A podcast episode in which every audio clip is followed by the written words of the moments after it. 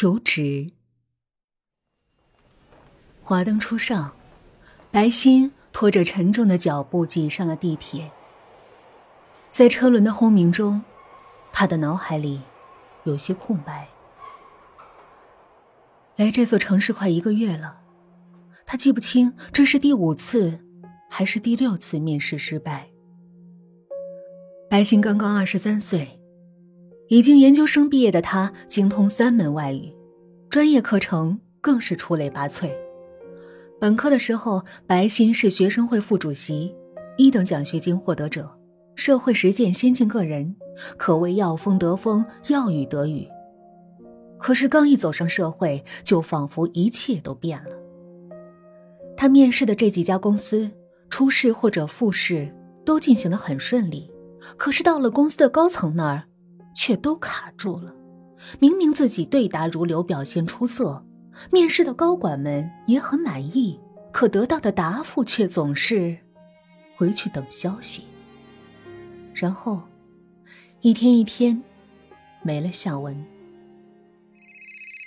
一阵简约的电话铃声从白昕的挎包里传出来，他艰难的从人群中取出手机，屏幕上显示的是一个陌生的号码。白昕一阵激动。这些天，他无时无刻不在留意着陌生的电话，他内心深盼这一个月的努力能够得到回报。喂，你好，请问您是？白昕彬彬有礼又充满淑女气息的问道：“姑娘啊。”手机里传来了一个苍老的声音：“你还记得我吗？”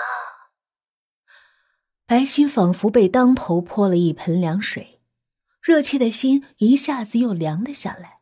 他疑惑的问：“您是？”我是锦绣绿洲的房东孙婆婆，你现在还打算租房吗，姑娘？白昕想了起来，她是一个星期前曾在锦绣绿洲看过房，那里并非城市中心，但是交通方便，环境优美，属于中高档社区。可是房租不菲，一套两居室的房子一个月得五千多。这对于眼下的白昕来说是一个十分高昂的租金，所以他很快就忘了这件事情。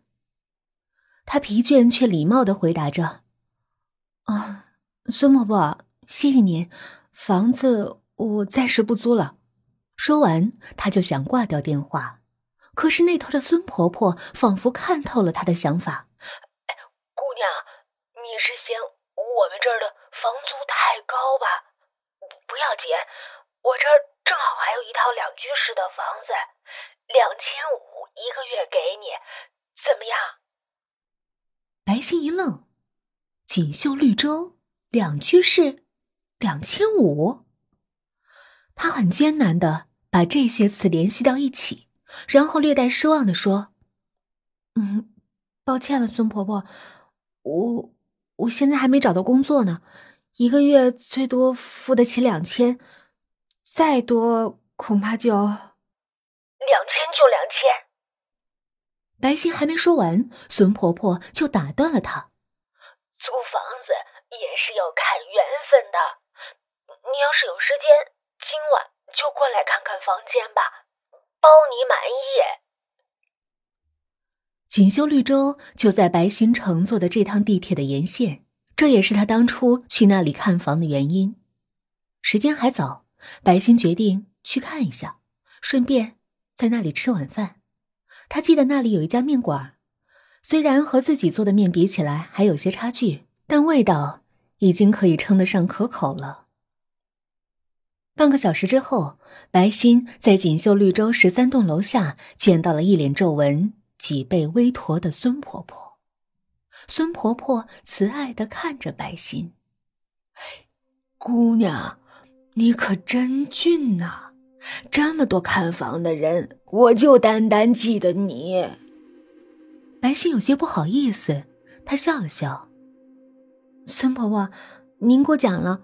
嗯，您方便的话，我们去看看房间吧。孙婆婆点点头，她带着白心，穿过一个布满鲜花和绿树的花坛，走进了楼道。楼道里的感应灯崭新而明亮，地面整洁，墙壁洁白，一股温馨的感觉扑面而来。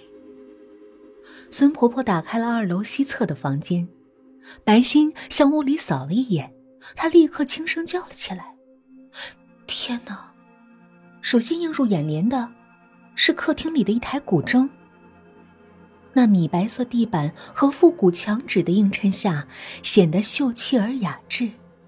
要知道，白星可是从小学就开始学习古筝了，万万没想到。一个出租房内居然会有这么精巧的乐器。两个居室分别被用作了卧室和书房，很明显，这里是女孩子的闺房，处处透露出心思、精巧和雅致。白心不敢相信自己的眼睛，她不相信两千块钱可以租到这样的房子。姑娘，还满意吗？孙婆婆忽然意味深长的问了一句：“白心完全没有留意到他的语气，她只是疑惑的问：‘嗯，孙婆婆，这房子真的是两千块一个月？’”孙婆婆没有回答白心的问题，她的脸上骤然浮上了一层阴冷。“姑娘，这个房子里……”他加重了语气，脸色越发阴沉。他一字一字的接着说：“死过人。”什么？白心不由一愣。孙婆婆接着说：“那个姑娘啊，也是像你这么高高的个子，长长的头发。”也是像你这么漂亮的姑娘，在这房子里上吊死了，就是上个月的事儿。他留下的东西，我们一件也没动。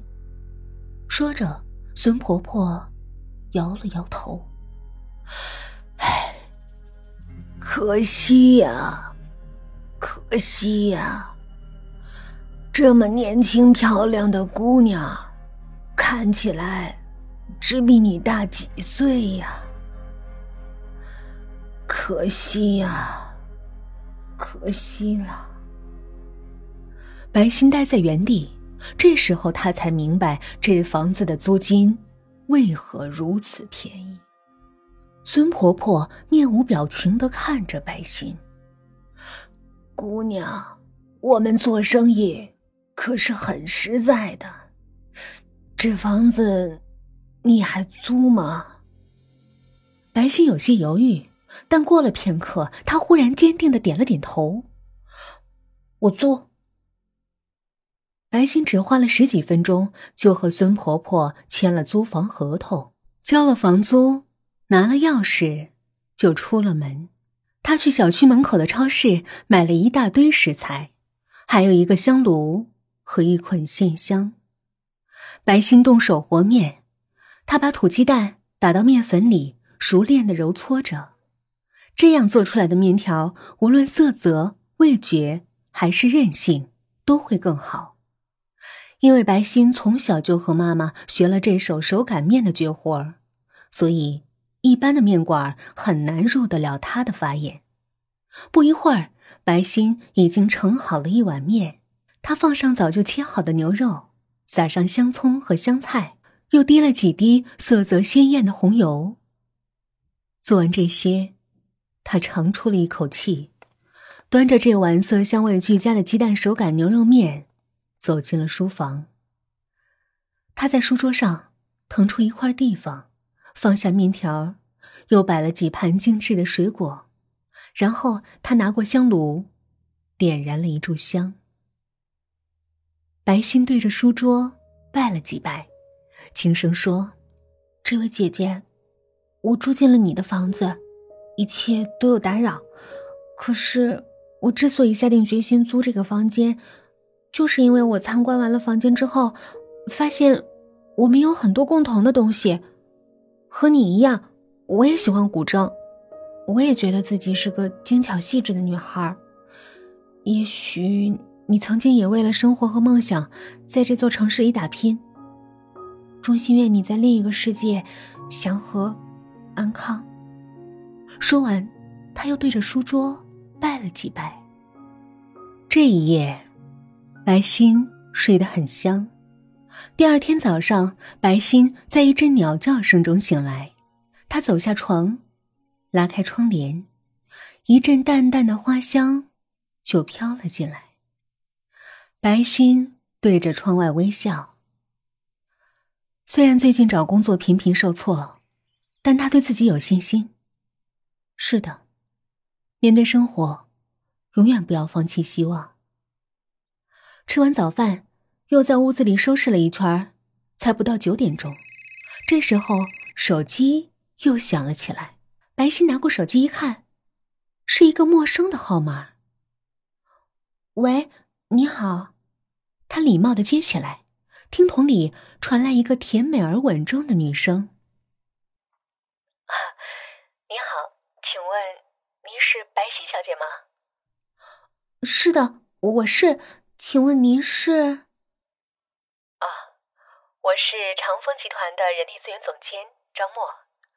我在网上看到您的简历，觉得您和我们的国际市场营销岗位非常的吻合。我们公司需要您这样有能力也有活力的新人。如果您方便的话，我们可以约个时间面谈。白昕一阵激动。他早就听说长风集团是一家知名的大公司，业务涉及多个领域，尤其是管理人性化、待遇丰厚，可以说是远超自己之前面试的几家公司。没想到，失之东隅，收之桑榆，长风集团的人力资源总监会亲自给自己打电话。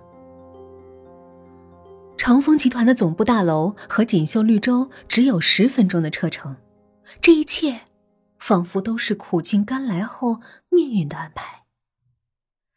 在门卫处登记之后，白昕坐电梯来到十三层的人力资源部，在宽敞明亮的总监办公室里，张默总监亲自接待了白昕。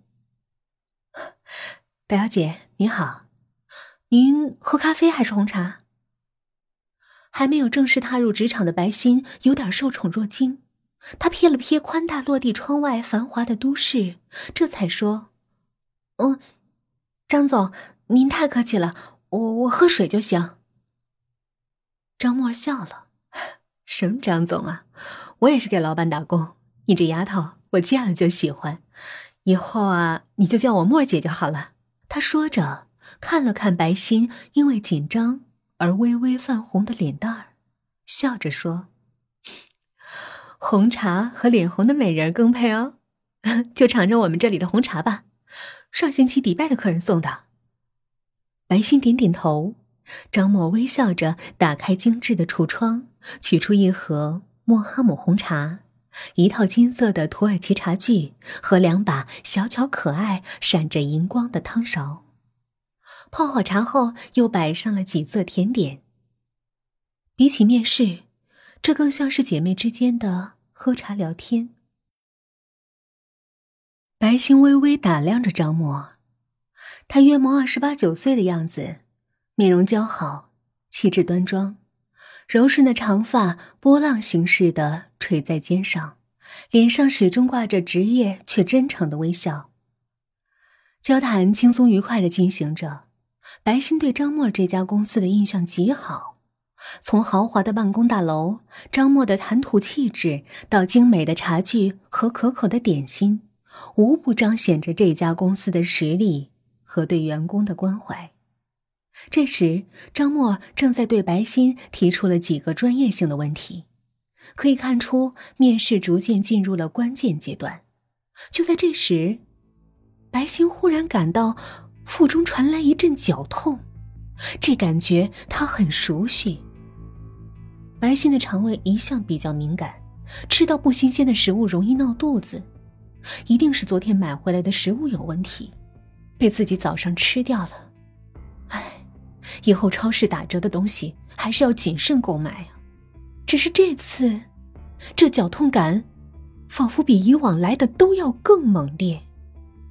可在这个节骨眼上，白昕哪里敢说要去洗手间呢？他忍着腹中一阵阵的翻江倒海，尽量保持着轻松的笑容。张默看出了白昕的不自然，他给了白昕一个鼓励的目光。白昕努力的皱了皱眉，额头上慢慢渗出了细密的汗珠。张默忽然停止了问话，他冲白昕一笑：“ 白小姐，你好像看起来很紧张，这次面试是不是准备的有些不充分呢？”我我。如果说白星刚才是因为腹中一阵阵的疼痛导致了紧张，那么张默的这个问题真的让他感觉到了紧张。他有种不好的预感，这份眼看唾手可得的人人羡慕的工作正在离他远去。他一阵难过，生理上积累的极限加上心理上的落差，让他终于忍不住了。他无助的捂住嘴巴，虚弱而急促的说：“嗯。”莫姐，我我要去洗手间。他说着，不等张默的同意，一下子站起身来往外冲。忽然，张默一把拉住了他，白昕愣住了。他不知道张默要干什么，他感觉自己再也坚持不住了。张默一脸关切的看着白昕，他快速指了指房间内的一扇门。白昕明白了，这是一间自带洗手间的办公室。他疯了一样冲向洗手间，砰的一声，重重关上了门。可是，就在白昕还没有下一步动作之前，他的极限已经到了。他觉得下身一阵紧绷，一阵刺鼻的味道传了过来。白昕呆呆的站在原地，他感到一阵绝望，一种有生以来从未感受过的莫大的屈辱涌上了心头。看着弄脏的短裙。他甚至不知道自己要怎样走出这间小小的屋子。过了很久，白昕慢慢的把自己打理干净。他听见了轻轻的敲门声和张默关切的声音：“小新，把门打开一条缝把这些拿着。”白昕犹豫了一下，他缓缓打开了一条门缝递进来的是一条真丝内裤和一条款式差不多的短裙。白昕一阵感激，她长长的出了一口气，换上了张默递进来的衣服。她调整了一下情绪，打开卫生间的门，走了出去。张默仍然坐在沙发上，微笑的看着他。小新，今天你身体不舒服，我们改天再聊，好吗？白昕一阵失望。他知道自己今天的表现实在是糟透了，他知道人力资源总监的这句话意味着他已经几乎没有机会了。他努力张了张嘴：“莫姐，我……”他感觉自己有点说不下去了。张默走了进来，亲切的拍拍他的肩膀，轻声说：“没事的，小新，赶紧回去休息吧。”白昕失落的回到家里，不知是心情跌到了谷底，还是房间里四下寂静，周围显得有些空荡。在这座陌生的城市里，白昕没有一个朋友，她蜷缩在沙发里，呜呜的哭着，像个无助的孩子。过了很久，很久，天色逐渐暗了下来，不知怎的。白昕走进了厨房，他又做了满满一碗鸡蛋手擀牛肉面。白昕端着这碗面走进了书房，昨天那一碗显然已经不能吃了，他把那碗面换掉，点燃一炷香，然后静静的坐在书桌旁发呆。